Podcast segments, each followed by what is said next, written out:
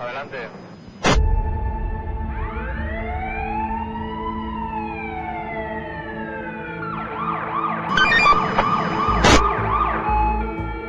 Preparando Policías, una visión global de las fuerzas y cuerpos de seguridad, las oposiciones y la preparación. Recibido.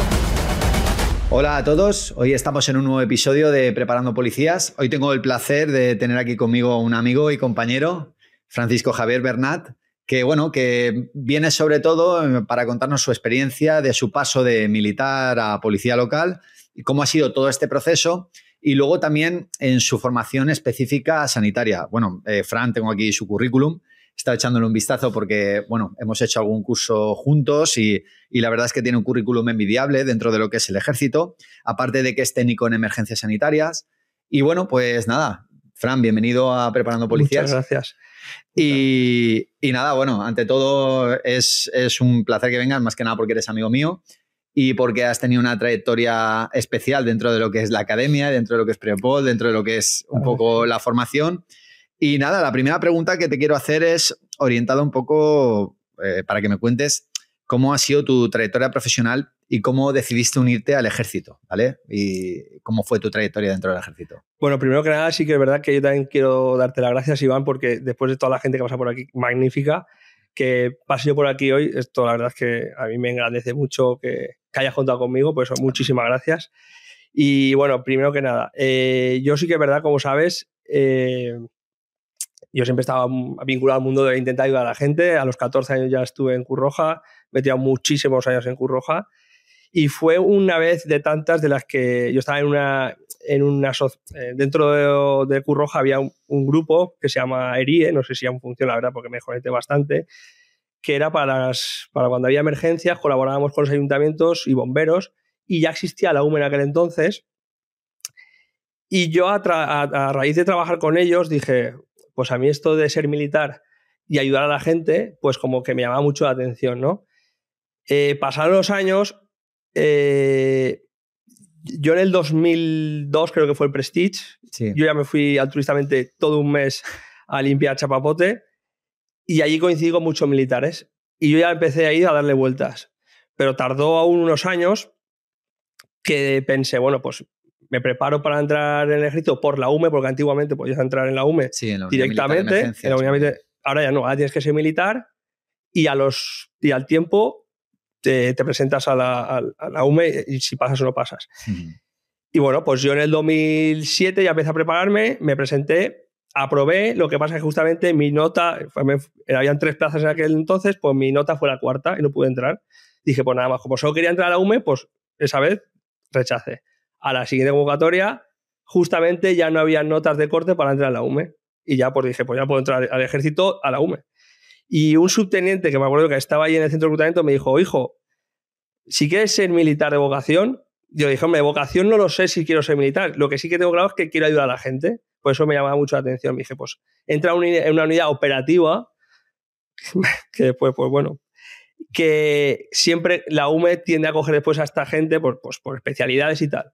Y yo, pues nada, pues aprobé con nota y pude elegir donde quise y, me, me fui a Jaca. Una, bu- una muy buena unidad y una experiencia única, la verdad. Sí, hombre, la verdad es que Jaca es muy bonita. Estuve de visita hace muchísimos años La ahí. conoces bien. la Como no bien. olvidar ciertas anécdotas de allí. Sí, sí. Pero bueno, nada, eh, y, y bueno, y allí dentro de lo que es el- la unidad de que estuviste operativa y en Jaca, eh, ¿el tema de sanitario eh, lo enfocaste directamente o fue progresivo cuando empezaste? Sí que es verdad que yo ya venía de la- del mundo civil, que ya por Cruz Roja, cuando fui coordinador, pues eh, me titulé como profesor de primeros auxilios, me capacité en algunas formaciones específicas, todo lo que venía siendo en aquel entonces el curso básico de primeros auxilios que hacía todo el mundo de 40 horas, Sí, lo típico. que ahora, hace ya tiempo, yo me acuerdo que en aquel entonces yo daba cursos ya a policías que venían de Baiduso a dar cursos y yo les daba pues los cursos de primeros auxilios de 40 horas. ¿Qué pasa? Cuando ya eh, te vas haciendo mayor y te das cuenta que se, que se queda muy corto para lo que después tú puedes llegar a ver dentro del ejército, ahí conocí de, de muy buena mano lo que, sea, lo que ahora se conoce como la asistencia táctica eh, en primer interviniente. Esto se conoce ahora sí, ya lleva muchos años, lo que pasa es que aquí en España no hace relativamente tanto tiempo que se conoce. Siempre se ha hecho, pero no de este enfoque. estar en una unidad operativa me llevó a poder realizar cursos que en otras unidades no hacen. Yo estuve en el Gómezulla dos meses formándome especial solo para despliegue en, operaciones y ahí me dio a conocer a muchísima gente muy buena. Y me di cuenta que había gente muy buena en esto. Pues a raíz de después eh, contactos fuera del ejército me seguí formando mucho. El ejército me ayudó bastante porque disponía de herramientas que a día de hoy un civil normal no puede conseguir y decidí pues, dar un punto de, calidad más a mi formación personal a formarme, a formarme como primer interviniente eh, en, estas situaciones, ¿no? De decir, bueno, es que nos vamos a desplegar en Afganistán, como ha sido en un par de ocasiones, y, vamos a estar nosotros. El servicio médico viene con nosotros, pero antes de venir el servicio médico estás tú. Y al final, pues eso es lo que te hace que, que, te vayas profesionalizando y sobre todo para mejorar tu, tu versión, o sea, darte lo mejor de ti. Muy bien. Y entonces, en, relación después de este paso profesional que has tenido por el ejército con toda tu formación médica, eh, bueno, y sanitaria, perdón, que, luego hablaremos tranquilamente en, el tema de la formación específica que estás dando ahora, eh, ¿qué te motiva a cambiar tu carrera en ese sentido y, empezar en lo que es la policía local? Eh, todo enlaza, primero tener buenos amigos como tú, de que estar ahí, Fran, Fran, Fran, que, y es verdad que, ya te, lo dije en su día, que la verdad es que uno de los motivos por los que soy policía es gracias a ti. Eh, hay un momento que, que, yo pensé, vale, yo me apunté al ejército después de estar ocho años en una unidad operativa que quema bastante, eh, para ayudar a la gente. Y yo estaba viendo que mm, ayudaba a la gente, pero no, o sea, no aquí en España. Yo he desplegado dos veces en Afganistán eh, lo que se conoce como misión de paz, bueno, ahí no vamos a entrar, pero bueno, eh, ayudábamos a la gente, pero de otra manera, ¿no? Y yo dije, pero es que esto no es lo que yo quiero. Yo quiero, no tiene por qué ser una emergencia, que una, persona me pregunte, una persona me, no sé, cualquier cosa. Cualquier función de las que haces ahora. Claro, ahí es, ahí es. Y claro, ya estaba yo, también mi vida cambió un poco en Jaca a nivel personal, bueno, y decidí, pues yo tenía que salir de allí. Y me bajé, empecé otra vez con la formación porque vinieron a buscarme para empezar a dar cursos de desfilador y otros cursos. Y ya entonces, un, buen día, como dije, bueno, hablando contigo, eh, dije, pues venga, me lo voy a plantearlo. O sea que, claro, ya sabes cómo soy, soy muy intensito para algunas cosas. y dije, me lo tengo que plantear, pero me voy a coger a, fuego. Eh, sí que es verdad que pensé, la policía tiene lo que yo quiero.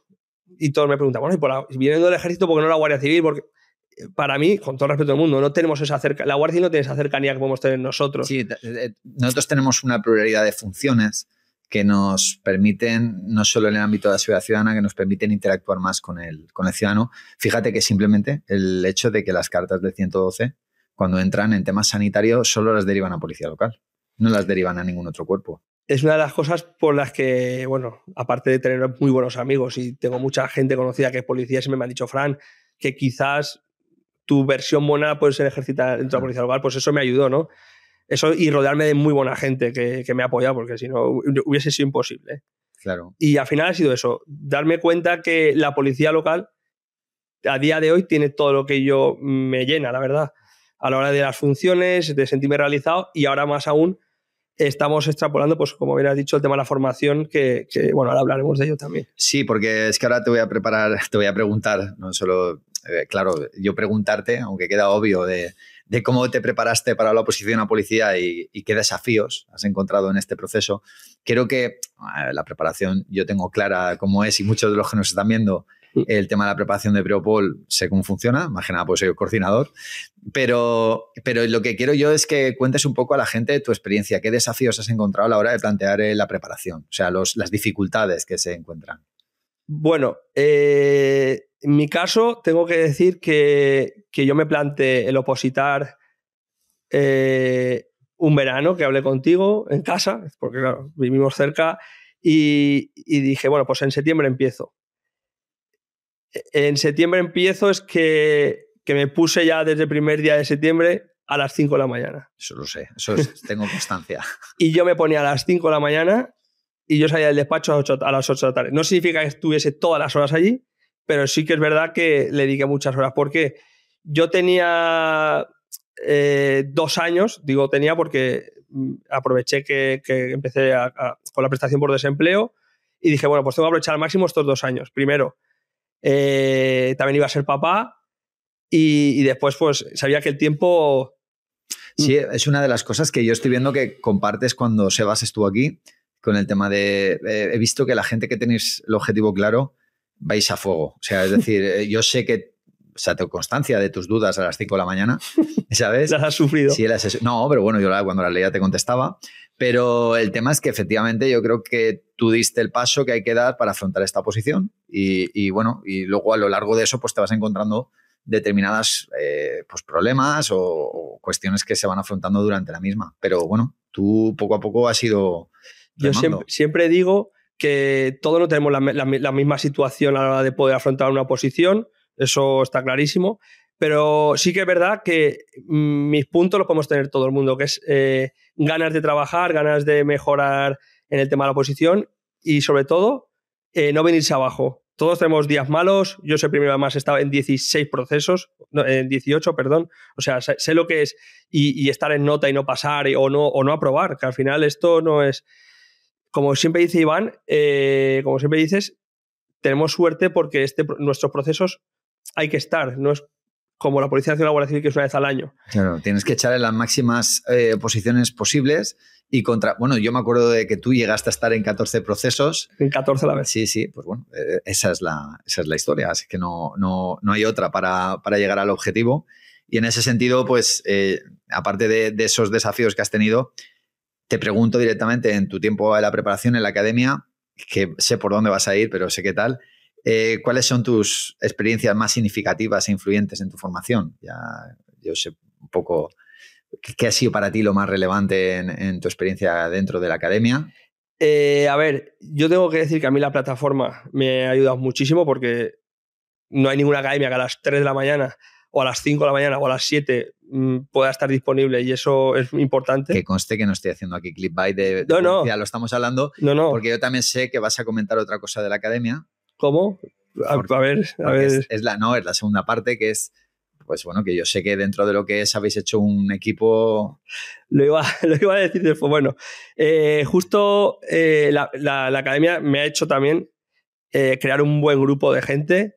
Sí que es verdad que Preopol en sí ya es un buen grupo de gente porque al final te vas conociendo, pero hemos hecho un grupo de cinco, cinco amigos que ya lo éramos. Lo que pasa que, claro, al final hemos, hemos pasado de, un, de, ser un grupo de amigos de la academia a ser un buen grupo de amigos que estamos para lo que necesitamos. Compartimos muchas pasiones entre, entre ellos, somos todos unos frikis de la policía, sí que es verdad. no, lo doy, fe, somos unos frikis. Y lo que es un grupo de amigos muchas veces se convierte en dudas de trabajo, etc. Así que la verdad es que yo tengo que decir que vosotros simbolizáis un poquito, porque fuisteis los del primer grupo cuando pasamos de presencial a online, empezamos con el campus, en los mm. tiempos iniciales, y la verdad es que habéis mantenido un poco el espíritu dentro del grupo, dentro de... somos los que le damos un poco la vidilla al grupo. Sí, del apoyo y del debate y tal, pero bueno, que, que al fin y al cabo esa buena energía, ese compañerismo se ha ido transmitiendo en toda la gente que ha ido entrando y la verdad es que eso es una rueda que se agradece de que la gente pues entienda el compañerismo dentro de la policía como lo habéis entendido vosotros. Nosotros, perdona que te corte Iván, eh, si algo tenemos claro, y además somos todos así, los cinco, es que no porque yo comparta cosas que he podido aprender o apuntes, nadie es un rival mío, al contrario. Uno es un rival de sí mismo en el momento que dice, esto no lo puedo hacer. Yo tengo que luchar para mejorar mi mejor versión, nunca mejor dicho, y, olvidarme lo demás. Yo tengo que estudiar esto, esto lo tengo que saber y tengo que actuar así. Nosotros en la academia, que es lo que hablabas tú antes, nos dimos cuenta que la gente muchas veces tenía ese reparo de, uy, no voy a pasar esto o no. Y es que, al contrario, y lo sabes, nos apoyamos muchísimo, incluso por privado. ¿eh? Yo cuando empecé, que es cuando conocí a Rafa, eh, empezamos los, los, dos juntos y hasta el día de hoy es uno de mis mejores amigos. Además, hemos hecho a nivel familiar, hemos hecho muy buenas amigas, hemos estado de vacaciones juntos, hemos hecho muchas cosas juntos. Pero es que con el grupo de aquí, digo el grupo de aquí porque Rafa vive en Valencia, el resto, los otros cuatro somos de aquí de Baiduso y nos vemos más. Pero bueno, es importante que, que, que, que el tema de la oposición no sea solo estudiar. Yo creo muchas veces que nos hemos apoyado tanto a nivel personal fuera de la academia que también nos ayuda a, mejorar. Por ejemplo, el caso de, del grupo Ismael, ¿no?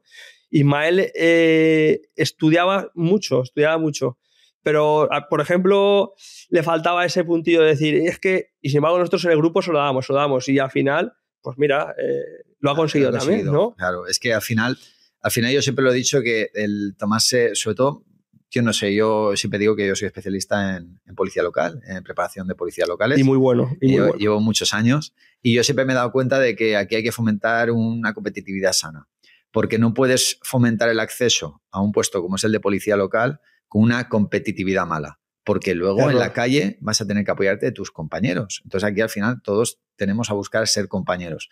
Entonces creo que ese espíritu, vosotros sois un claro reflejo, porque os he visto el grupo, como lo habéis formado y, me siento orgulloso de que, de que lo habéis mantenido ahí dentro de, dentro de lo que es la academia. Y, ahora te voy a hacer una pregunta de que ahora que ya eres policía local, eh, ¿qué sientes eh, de tu formación de militar eh, ha influido en tu desempeño de trabajo?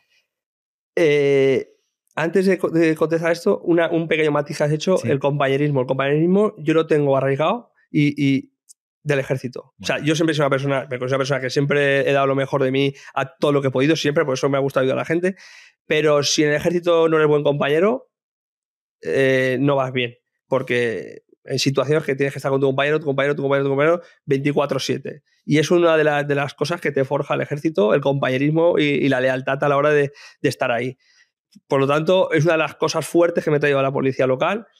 Eh, sí que es verdad que, me di cuenta que el, arrastre que podemos llevar los militares, a veces, el arrastre me refiero al, empuje, que no, que, no, que no se coja como mal, nos toca tenerlo un poco controlado, no a malas, ¿eh? sino que tienes que mirar mucho las cosas. Policía local es, otra cultura diferente.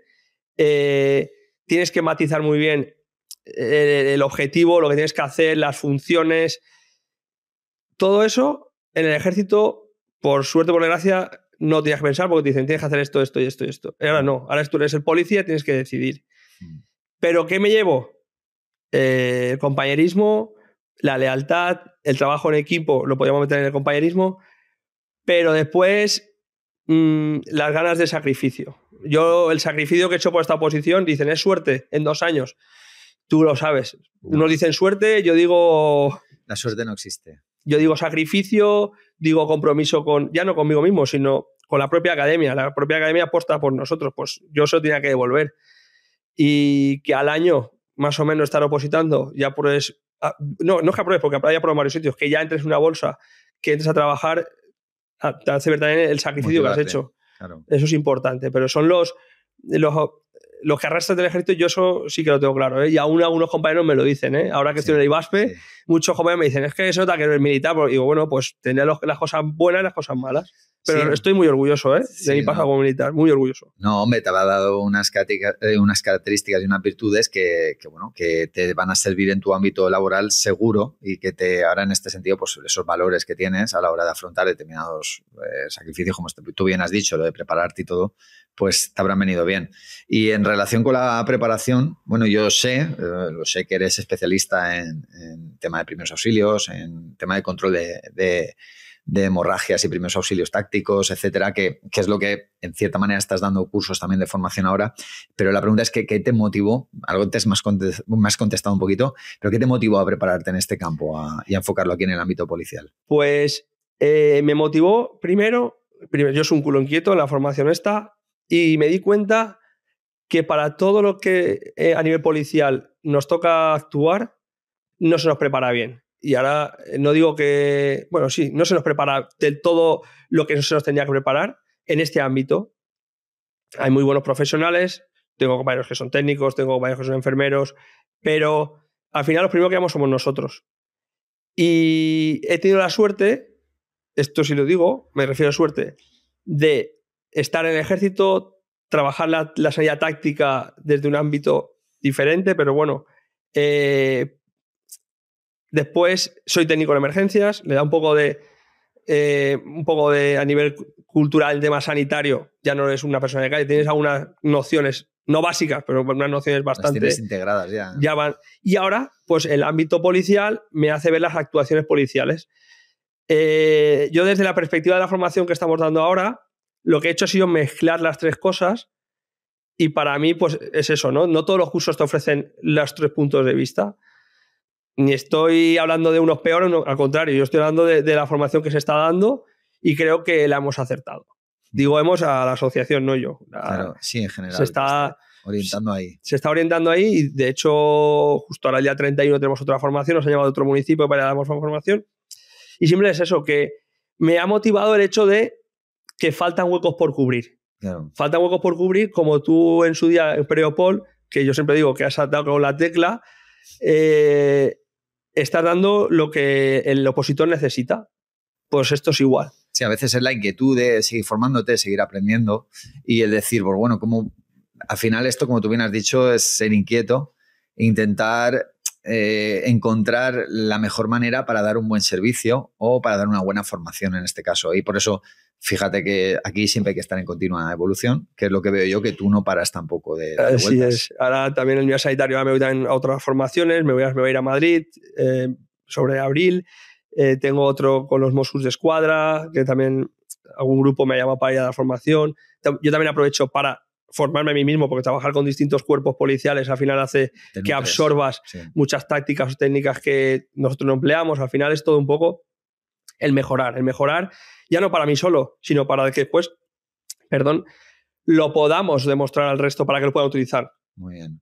Al, no, final, al final es nutrirte un poco tú mientras... Yo siempre he dicho que mm, cuando más aprendes o cuando más te formas es dando tu formación.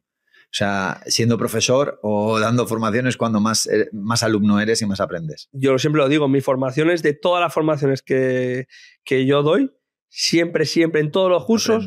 Siempre, siempre, siempre. Y eso para mí es importante. Yo necesito, como dices, no parar. Mi, cabeza necesita estar siempre en, aumento a la hora de formarse. Y bueno, ¿y, qué habilidades crees que tú son más importantes para un agente de policía en tema de situaciones de emergencia? ¿Qué crees que tiene una emergencia médica? ¿Qué, habilidades crees que tiene que tener? Yo creo que se necesitan tres básicas. Eh, una formación, pero menos, si no la, si no la llevan sí o sea, formarse, yo creo que es necesario formarse. Después, eh, ser una persona que pueda, dentro de, de la emergencia, eh, mantener la calma, es importantísimo. Tú ya te has, has dado algún curso conmigo y sabes que, que se, corre, se, se, estresa a la gente mucho en este, en este tema. Y después, eh, lo que hemos hablado, no dejar de, de, de estar aprendiendo estas cosas es fundamental. Yo hablo en mi, en mi ámbito, ¿eh? igual que los de táctica o la de táctica, cuando estuvo Edu, vamos, que hay que decir, ¿no? Pues yo hablo de la, de, la, parte sanitaria, el no dejar de formarte, porque esto va en aumento y por desgracia cada vez se ven más cosas en la calle y cada vez eh, eh, las lesiones son, son de mayor índole, ya no solo bueno, que, son malas lesiones por armas blancas y que por un arma de fuego. Sí, no, y luego también hay una cuestión que nosotros, por el tema de que vamos a los accidentes de circulación, y que aparte que siempre hemos llegado a los primeros y muchas veces eh, precisamente accidentes de moto, accidentes de tal, que hay amputaciones, hay... Ahí está. Y, muchas veces eh, somos los primeros actuantes y está claro que sí, que, hay que llamar al SAMU, que hay que llamar a tal, pero tardan en llegar y a lo mejor llevar un torniquete o saber aplicarlo, pero sobre todo saber aplicarlo, eh, puede salvar una vida. El, gran, desconocido que, yo me acuerdo cuando, cuando estuve en el SAMUR eh, en Madrid, estuve allí con ellos también, estuve un tiempo con el SAMUR en Madrid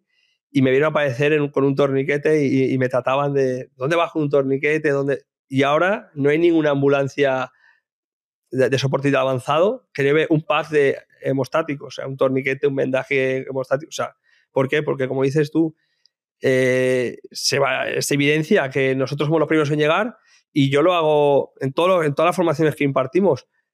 El torniquete no mata a nadie. Claro. Un torniquete no mata a nadie. Bien puesto, evidentemente pero que no. La gente, madre mía, es que el torniquete, el torniquete no mata a nadie. Mm, hay que saber utilizarlo, por eso hay que formarse. No tiene un gran misterio, al final es mm, trabajar un poco e, el uso y el manejo del torniquete, que alguien te explique cómo utilizarlo de, la forma más efectiva, lo que vemos en las formaciones, si es que no hay más. Ya, el torniquete, que hablo del torniquete porque lo que, como has comentado, el tema de las amputaciones, pero ¿cuántas noticias estamos viendo ya eh, como policía cuando digamos un accidente de tráfico, una amputación o una pelea y un navajazo. y, eso a mí sí que me hace, y, me los guardo todas las fotos de archivo, eh, alegrarme de que la gente se está formando. De que muchos compañeros se están formando en este ámbito porque se dando cuenta que es un servicio, suena mal, pero es un servicio que ofrecemos a la población ya que somos los primeros en llegar. Suena mal decir el servicio, pero no a nivel personal. O sea, no hay nada peor que llegar a un sitio y, estar impotente por no saber qué hacer. Y eso lo hemos hablado muchas veces. ¿Qué hago? No, o sea, no es una denuncia a una ITV. O sea, estás hablando. pero puedes salvar una vida y por lo tanto, por eso. Estamos hablando de. de es, bueno, es bueno formarse. Bueno, ¿y qué consejos darías a alguien que, que, esté interesado en convertirse en policía local y que también tenga un trasfondo militar como, como tú? El primer consejo, que lo haga. O sea, que no piense que va a pasar en un futuro, que, no, es que no se lo piense. O sea, si quiere ser policía local, que lo haga. Yo no me arrepiento de, para nada del cambio en mi vida evolucionado.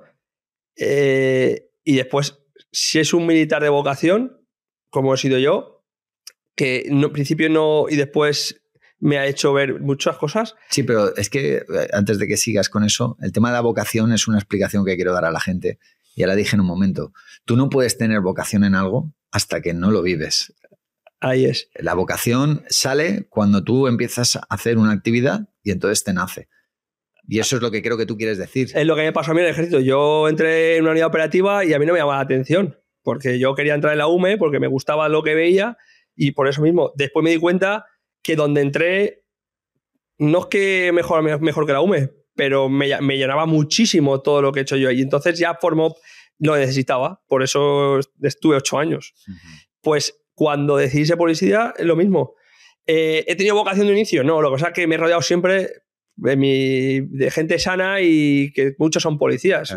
Tú, por ejemplo, de, mi, de, mi, de mi grupo de amigos. O sea, y, y al final te hace ver, bueno, pues vamos a, luchar por ello, ¿no? Al militar que, yo sé que en el grupo hay muchos y la gente que nos está viendo, lo tengo clarísimo, que, no se lo piense, que se lo plantee de una forma de decir, bueno, eh, me lo puedo dejar y me pongo a estudiar o estoy en una unidad que me permite el estudio, porque ya no solo la academia, la academia te lo permite, evidentemente, porque la disponibilidad que hay es muchas veces es la unidad.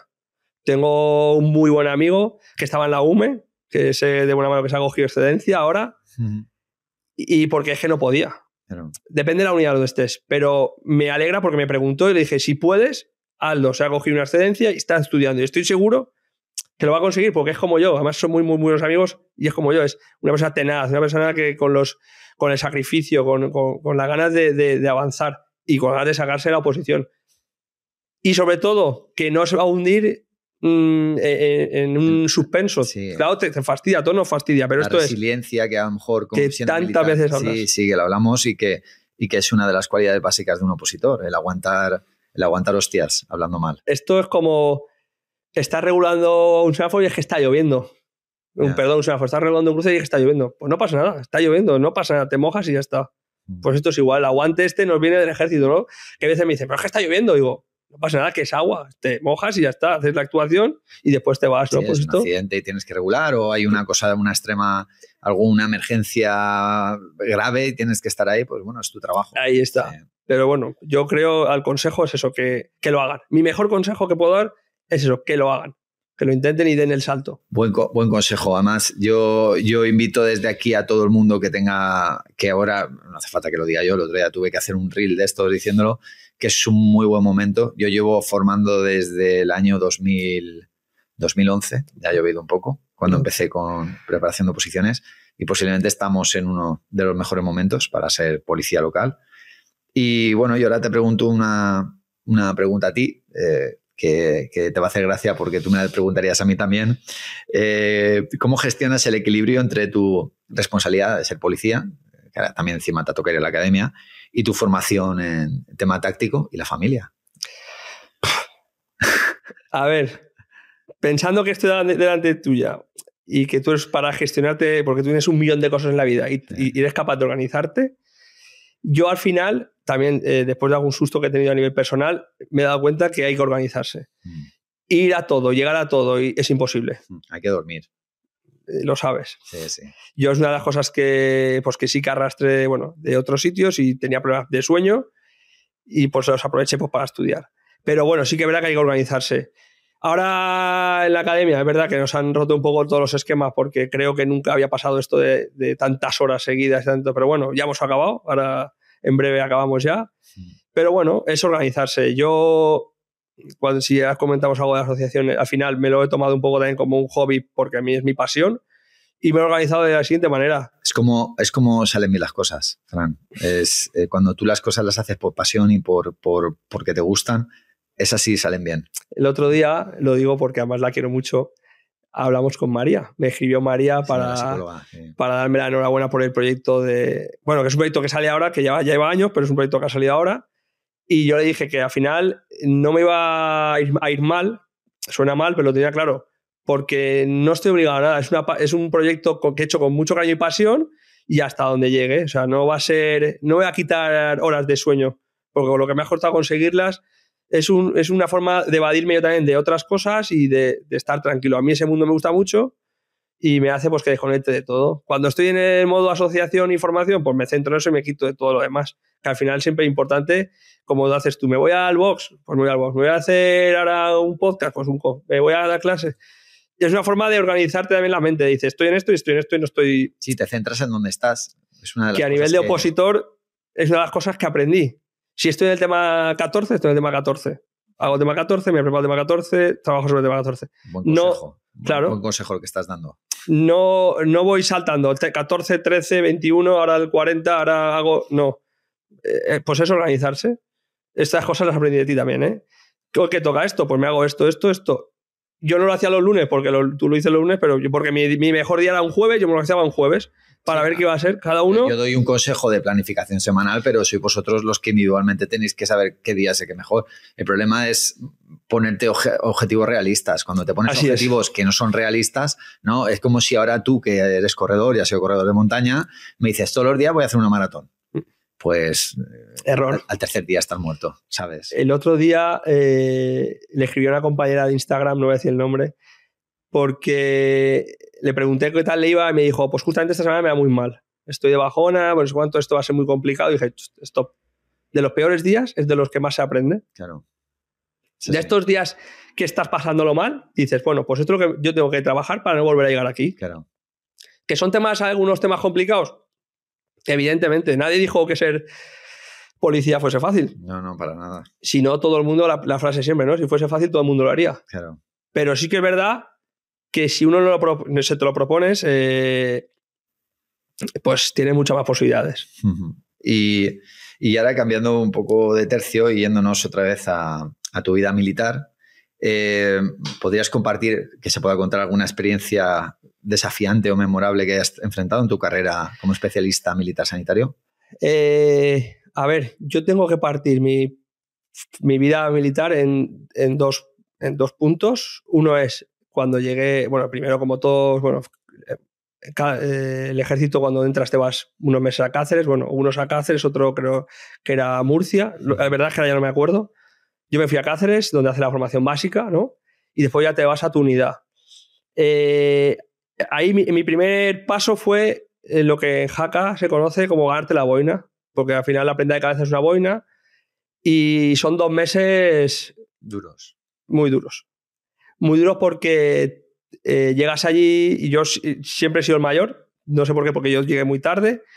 Y claro, gente joven que dice, bueno, ¿y, cómo, cómo puede ser que, que con lo joven que eres no, tires del carro, ¿no? Y yo me veía a mí, digo, si yo estoy tirando y te saco mejor 10 años, ¿cómo puede ser que tú no estés tirando teniendo 19, ¿no? Pues bueno, también hace la madurez. Venían de, jugar lo que, sé, lo que yo siempre digo, venís, claro, venís de jugar a Call of Duty y os pensáis que esto es esto. Pero cuando llevas seis días pateando por la montaña con una mochila de 25 kilos a la espalda, los pies destrozados, que te está lloviendo, que te está cayendo agua a cántaros o que te está nevando, eso es lo que curte. Y eso es lo que te hace ver después al tema de oposiciones, dices, pues esto es un regalo. Esto es un regalo. El poder opositar y el ser policía. Pues ese, ese paso de la boina, ahí me curtió mucho. Ese es un punto. Fueron dos meses y algo, dos meses más o menos, que es lo que se llama eh, el endurecimiento para entrar a la unidad. Ya en la boina te vas a una compañía. En la compañía yo estuve, yo estuve en la primera compañía de cazadores de montaña en Jaca. Yo ya ahí arrastraba ya todo el tema sanitario. Yo no paré en Jaca. De hecho, lo primero que hice cuando llegué a Jaca fue irme a la Cruz Roja de Jaca y me presenté como voluntario. Que necesitaban cualquier cosa como formación, me llamaran. Evidentemente, di muchos cursos de primeros auxilios en Cruz Roja Jaca para mucha gente. Y ahí ya también dije, bueno, estoy dando formación de primeros auxilios, pero no acaba de ser lo que nosotros necesitamos, porque primeros auxilios es desde un arañazo hasta una fractura, lo que sea.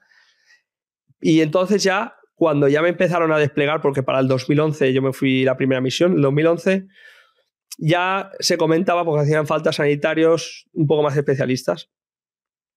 Y yo, pues, por todo lo que tenía, que el tema del, técnico, en emergencias, eh, la base que llevaba de, Curroja, vieron en mí un perfil que podía encajar.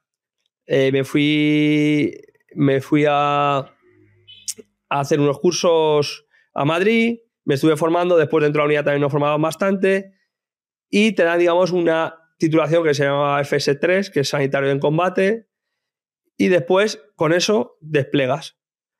Tuve la suerte que cuando desplegué en el 2011 eh, coincidir con americanos. Nosotros, eh, la del 2011 fue un poco más complicada la misión, porque ya estábamos en base en Calinao, pero vamos, nos íbamos a Ludin, a Darreibung, eh, muchos sitios, y ahí coincidías en Zazak, eh, Zazak estuve tres días, después en Mokur coincidí con los americanos, pues vas cogiendo cositas.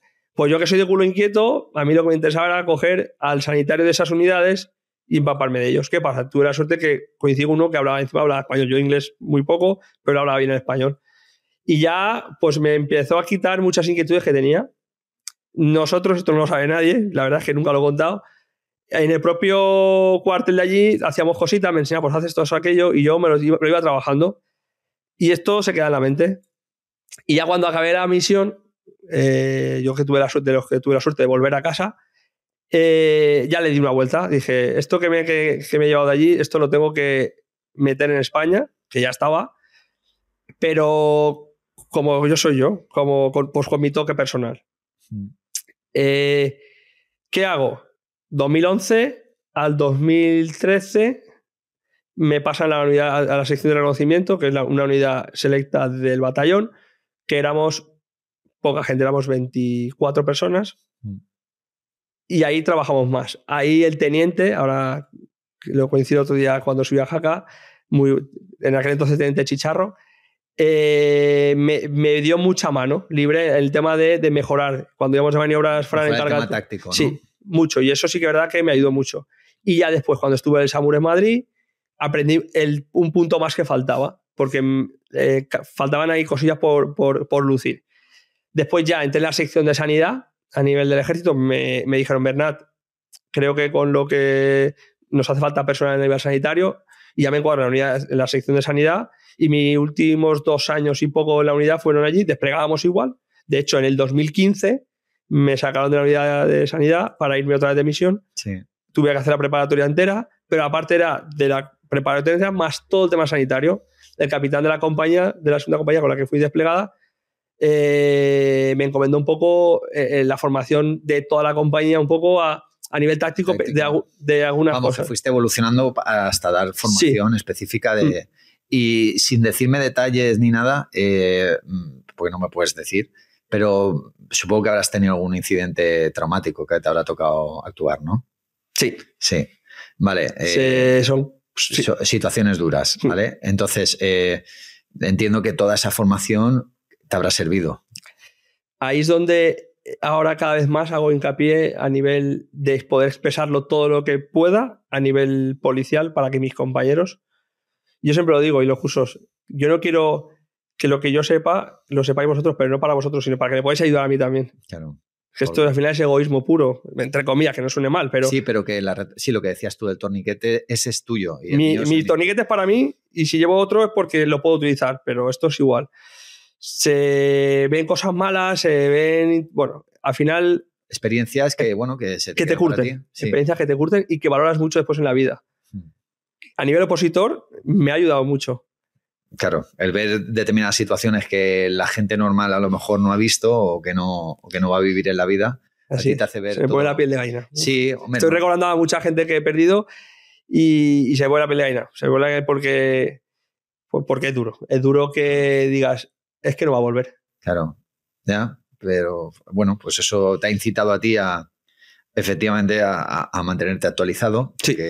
Porque, tú sigues actualizándote constantemente. No paro, no paro. Y, y a uno de ellos se lo prometí y lo sigo haciendo, ¿eh? No, está ahí arriba, pero todos los días me acuerdo de él. Mm y, le digo que esto va en marcha, que no te preocupes, que esto vamos a mejorar cada día más. Y bueno, al final es simplemente intentar... Eh, Seguir formando. Bueno, yo en cada curso, y tú lo sabes, yo me abro un canal, yo doy intento dar mi mejor versión.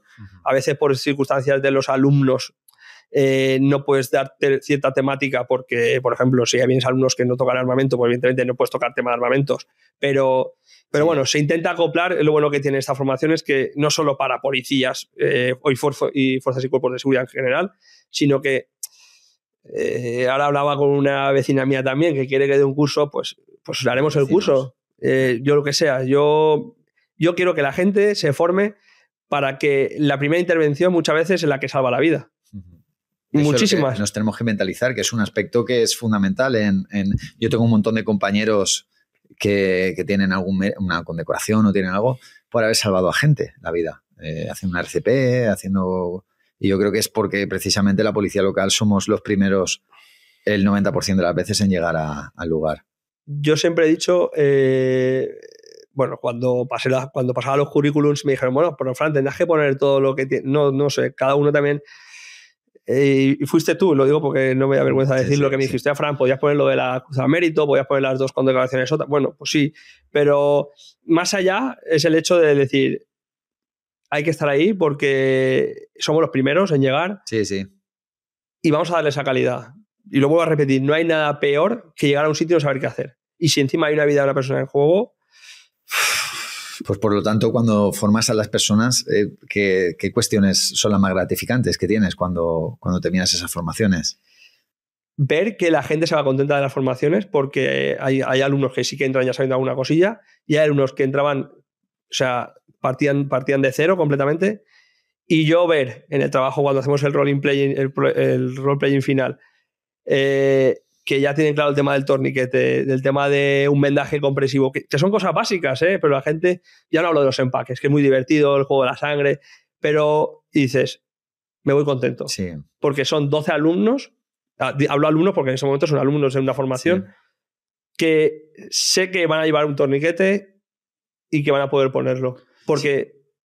Sí, sí, no, yo tengo que decir que yo he vivido tres formaciones contigo, o sea, perdón, dos formaciones contigo Sé que he estado, tengo el feedback de las tres, por dos porque estaban, se hicieron en mi plantilla, una porque yo fui alumno y ya te dije que, era muy buena, la formación muy, muy buena. Te hace reflexionar. Yo he sido uno de los que me he gastado el dinerito y me he hecho mi, propio IFAC y llevo mi... Y he, visto que, se ha instalado, incluso en todos los vehículos patrulla se han instalado los IFAC porque la, porque la gente le, se concienció de la formación y todo el mundo me dijo lo mismo, que, buena formación. Y luego otra que organizamos nosotros, que, no eran eh, todos aún policías, o eran, y la mm. verdad es que todo el mundo también lo mismo, les, les gustó mucho y haremos otra seguro.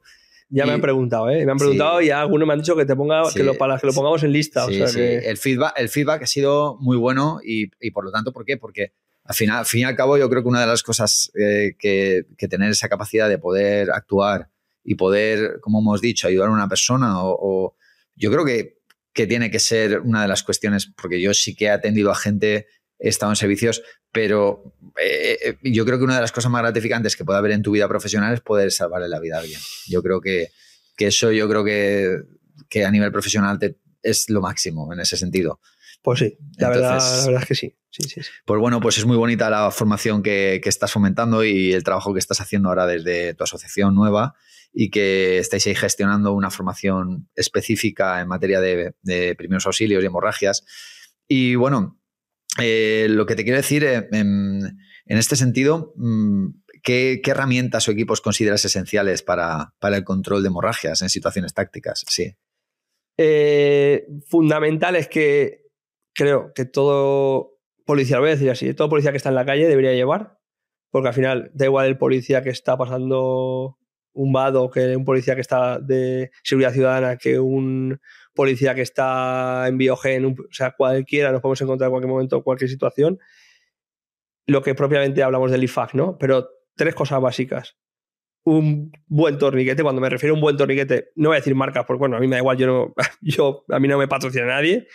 Eh, un SOF, un CatGen 7, yo utilizamos CatGen 7 y siempre es el que mismo hablo, más que nada porque he tenido la suerte de estar con los americanos y no he visto que nadie se baje del Cat 7. Por lo tanto, es porque funciona. Lo hemos utilizado por suerte o por desgracia y, funciona. Funciona. Así que un buen torniquete, un buen vendaje compresivo. Me da igual que sea un vendaje israelí que una venda de crepe bien utilizada, que para eso también se hacen los cursos. Un buen vendaje compresivo.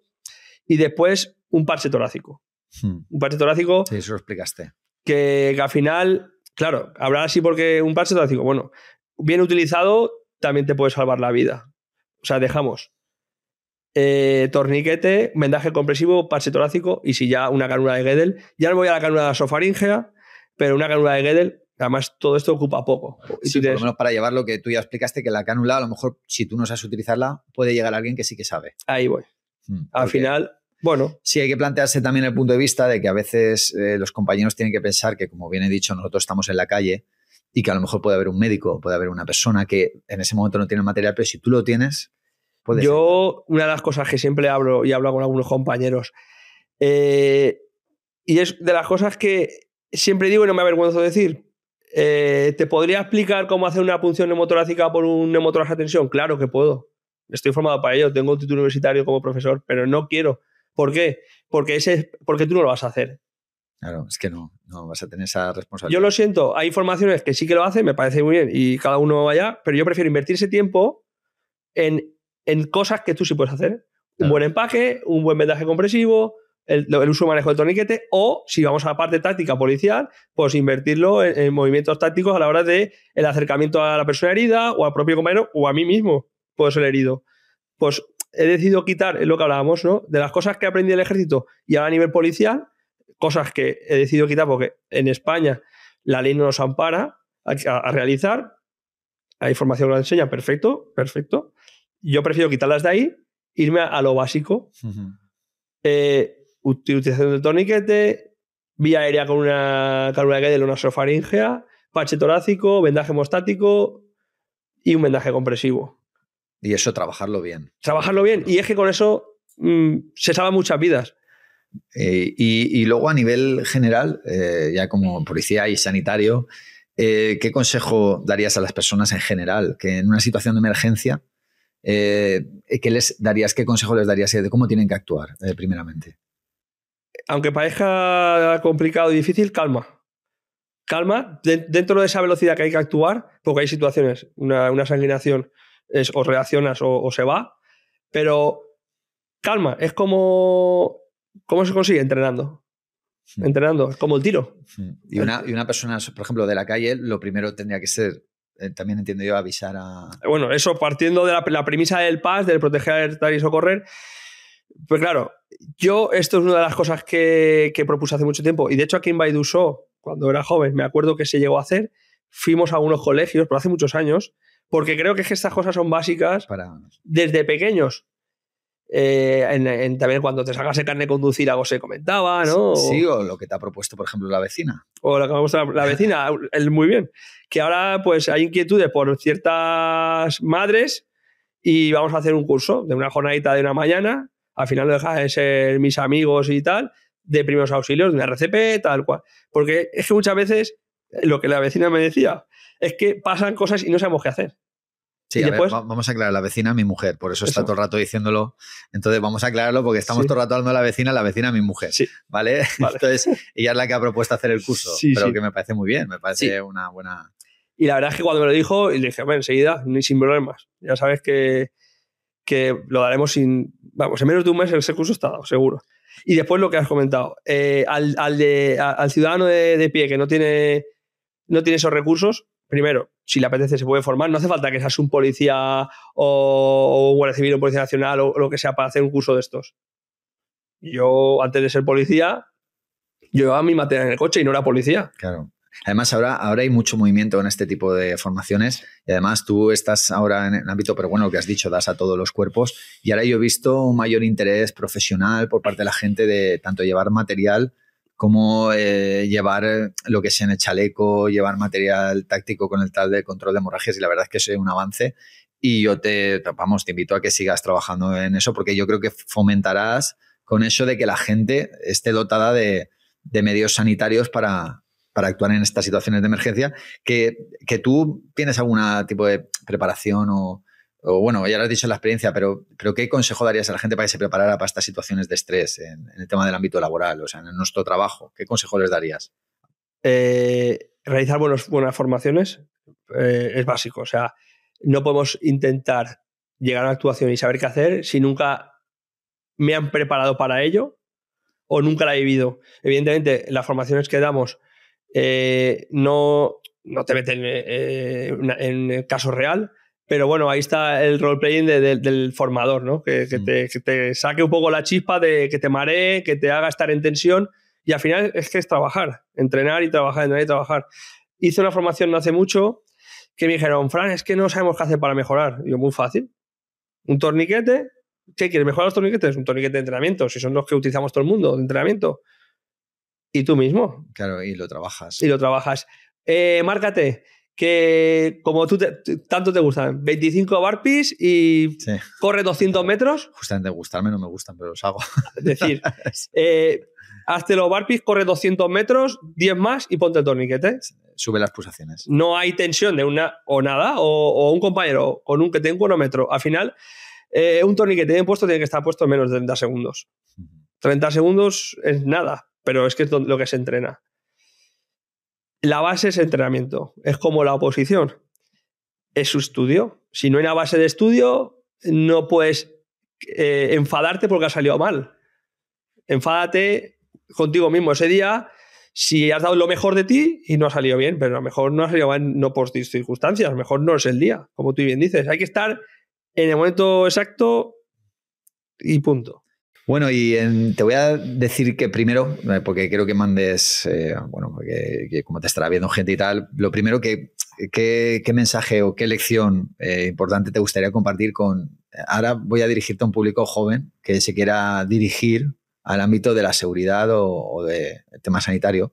¿Qué consejos les darías en relación a, experiencias que tú has vivido y, cómo, cómo, llevar este, este camino? Eh, el primer consejo sería, bueno, yo tampoco me... No es que mi vida haya sido una vida perfecta para, para poder dar consejos. Al, final yo creo que mi vida se ha, enderezado a base de ensayo-error, ensayo-error. Por eso sí que puedo decir un poco el crees en algo, o sea, quieres, quieres ser policía desde joven. Me consta que tu sobrino, por ejemplo, quiere ser policía. Sí, está ahí. Lucha por ello. O mm. sea, eh, créate a tu alrededor una buena vida, eh, una vida sana, no entres en, zonas de, no confort. o sea, no transites en zonas que no debes de transitar. Mm. Eh, créate un círculo de amistades bueno, soy consciente de que eso lo están haciendo, efectivamente. Son los consejos que también doy yo. Es que para mí es fundamental. Tendrás que aprender a, luchar, porque al final con tu mente, porque esto, la ultra, una carrera de ultra como la que hacía, en 23 horas te puede pegar muchos pájarones. Pues bueno, hay que saber afrontarlo y aguantar en ese momento y tirar para arriba. Como tú bien dices muchas veces, de este pequeño fracaso pequeñito se saca una gran victoria, ¿no? Sí, pues, sí, así es. Así es. Este es uno, o sea, de que siempre lo utilizo. Yo mismo me lo estoy implantando ahora. ¿Quieres hacer esto? Te va a costar un poco, pero bueno, que no sea porque no lo has intentado. Que te digan, es que has fracasado, no lo has intentado. Bueno, pues sí, es verdad, fracasado. Tú da, tu 100%, que es lo que, lo que hablamos. Siempre dar el. da tu mejor versión. Esa, esa, esa, frase, no sé a quién se la escuché, pero me gustó mucho. Da tu mejor versión, pero, pero lúchala para darla. Pero pon lo que esté de tu parte y cuando ya le has dado todo, que digas, pues no ha pues podido ser. O, sí, pero está. O sí. Exacto, pero es, lo, normalmente el porcentaje de la gente que lo da todo y consigue es muy elevado. Yo me pongo a mi ejemplo, o sea, yo el sacrificio y la constancia que he estado en un año, eh, dije, bueno, vamos a ver un año lo que pasa. Pues bueno, en un año empezaron a haber aprobados, pues bueno, que te cagas sin plaza por nota, bueno, pero hasta que llego no. Después pues me moví a otro sitio por circunstancias, pero bueno, sigues ahí y al final apruebas. Y, eh, y entonces, en este mensaje ya directamente para, para la gente que, que, esté opositando, ¿qué mensaje les das directamente? Porque ahora ya va dirigido a los opositores. Eh, no lo dejéis. No lo dejéis y, que, que, podemos perder una batalla. Es verdad, nunca mejor dicho. Pero eh, la guerra final está, está ahí lejos y una batalla te deja un poco mermado, pero hay que levantarse y, no desistáis. O sea, sé que, porque hablo con muchos compañeros que me giren por, privado. como, la, como la figurita aún sigue del, delegado de clase. Sí, el delegado sigue siendo el delegado, Que ya no, pero bueno. Eh, yo no me salgo de ahí para cualquier, y esto es verdad, cualquier opositor que necesite algo, me puede preguntar, eh, Iván lo sabe. Mm, lo que yo pueda ayudar, les ayudaré aunque ya está él, que él ya, está, él no pierde... Pero bueno, pero yo, mira, yo lo que, con lo que decías de, de las oposiciones, yo hay un ejemplo que, que, siempre cuento de que yo, bueno, por circunstancias, eh, yo hice una competición de alterofilia, he hecho, dos, bueno, he hecho varias competiciones de máster y hubo una que... También has vivido, ¿eh? También, que, que, ganado, que gané, eh, que de campeón de España y la gente dirá, ostras, Iván, es que eras el mejor de España. Y no, no, para nada, o sea, no era el mejor de España. Eh, fui el mejor que se presentó a esa competición. ¿Ese día estabas? Ese día estaba, ese día había focalizado, había entrenado muchísimo para nada soy el que más kilos levanta de mi edad ni de mi categoría, pero ese día, en ese sitio, en ese campeonato de España, eh, a pesar de la pandemia, a pesar de muchas circunstancias, fui, competí y gané. Y ese es el ejemplo que siempre pongo de lo que es una posición. Eh, tal cual. Es así. No tienes que ser el mejor ese día. Y ese día eh, te sale todo bien y ganas. Y eso yo creo que es una cuestión que hay que, que hay que tener clara y que a la gente le cuesta. Y yo, por último, eh, Fran, antes de despedirte, te quiero, pues bueno, eh, si podrías compartir alguna anécdota inspiradora o motivadora que te haya dejado una impresión eh, duradera, que, te haya marcado en todo esta, esto, este tiempo. experiencias me he llevado muchas. La verdad es que desde poder compartir buenos momentos con todos, porque ya no es un momento vivido, pues esto, sino el salir de una posición, decir, Buah, no sé cómo ha salido, pero bueno, están los de la academia, hablo ya por la academia, y decir, pues ahora vamos a comer. Y debatir ese rato, ¿no? Y dices, para mí eso es opositar. El, poder estar ahí y el decir, bueno, vale la pena todo lo que estoy haciendo, y haces así alrededor y dices, sí, mm. sí. Apruebe o no apruebe, ojalá apruebe en su día, claro. Pero bueno, me va a dar buena gente. Después, de decir, este examen no me ha salido muy bien, bueno, eh, y saca muy buena nota dices, ¡guau! Porque. Es el trabajo bien hecho, eh, ahí esa recompensa. Vamos muy eh, eh, ya predispuestos a que vamos a suspender, porque estamos viendo exámenes por ahí duros y, vamos. Sabemos más de lo que pensamos, es verdad. Pero tienes que ir tranquilo. Y a veces, y tú lo sabes, yo. Hay días, tú nervioso. Pero bueno, hay días buenos, hay días malos, y para mm. eso es lo que. Esto es una especie de, navegación por, por un mar marejada, y al final se trata de, de pelear. Pues, pues nada, Fran, ante todo, pues decirte que muchas gracias por, haber participado aquí en Preparando Policías, de haber dado tu versión. Mi versión. y sobre todo, pues bueno, eh, desearte lo mejor en tus proyectos eh, con la Asociación de, Formación y de Cursos Sanitarios que estás realizando. Que la verdad es que, bueno, eh, yo he tenido la experiencia de hacer, como ya he dicho, el curso, que en breve montaremos otro en Preopol, seguro Sí, no tardaremos mucho. Que nada, que yo estoy muy orgulloso de que hayas pasado por la academia, de que, de que hayas estado formándote con nosotros, que ha sido un ejemplo de compañerismo y que lo sigues fomentando y sé lo que estabas diciendo ahora, lo sé, lo sigo manteniendo y que sigas por el camino de la formación, porque haces una formación muy buena y que, y que yo recomiendo. Muchísimas gracias, Iván. Yo, bueno, lo que he dicho al principio, eh, darte las gracias de que me hayas invitado a pasar por, por aquí esto es una, barbaridad, todo este proyecto. Y, lo dicho, cualquier persona que necesite cualquier cosa que pueda, aunque no sea sanitario, que no sea policial, y me conozca, pues sí le puede no, dejaremos el contacto. No. dejaremos el teléfono. No, porque no me queda tiempo. O sea, la, vida tenemos Pero bueno, pero sí que dejaremos el enlace a la asociación que gestiona pues los cursos de formación de Fran para todos aquellos profesionales en la materia que quieran formarse eh, puedan contactar con él y nada, eh, para, para, eso, para eso está la, formación de calidad. Muchísimas gracias, Iván, de corazón. Pues nada, pues una semana más eh, nos despedimos. Muchas gracias por visualizar. Si os ha gustado, mm, voy a decir lo típico de darle like, compartir. Y nada, nosotros seguiremos aquí, como siempre, preparando policías. Hasta la próxima. Si quieres seguir disfrutando de este contenido, no olvides suscribirte en Spotify o en tu plataforma de podcast favorita. También recordarte que nos puedes encontrar en YouTube, en el canal Preopol Preparando Policías, en el que encontrarás también material e información en referencia a las fuerzas y cuerpos de seguridad y las oposiciones. También nos podrás encontrar en nuestra web de preparación de opositores preopol.es.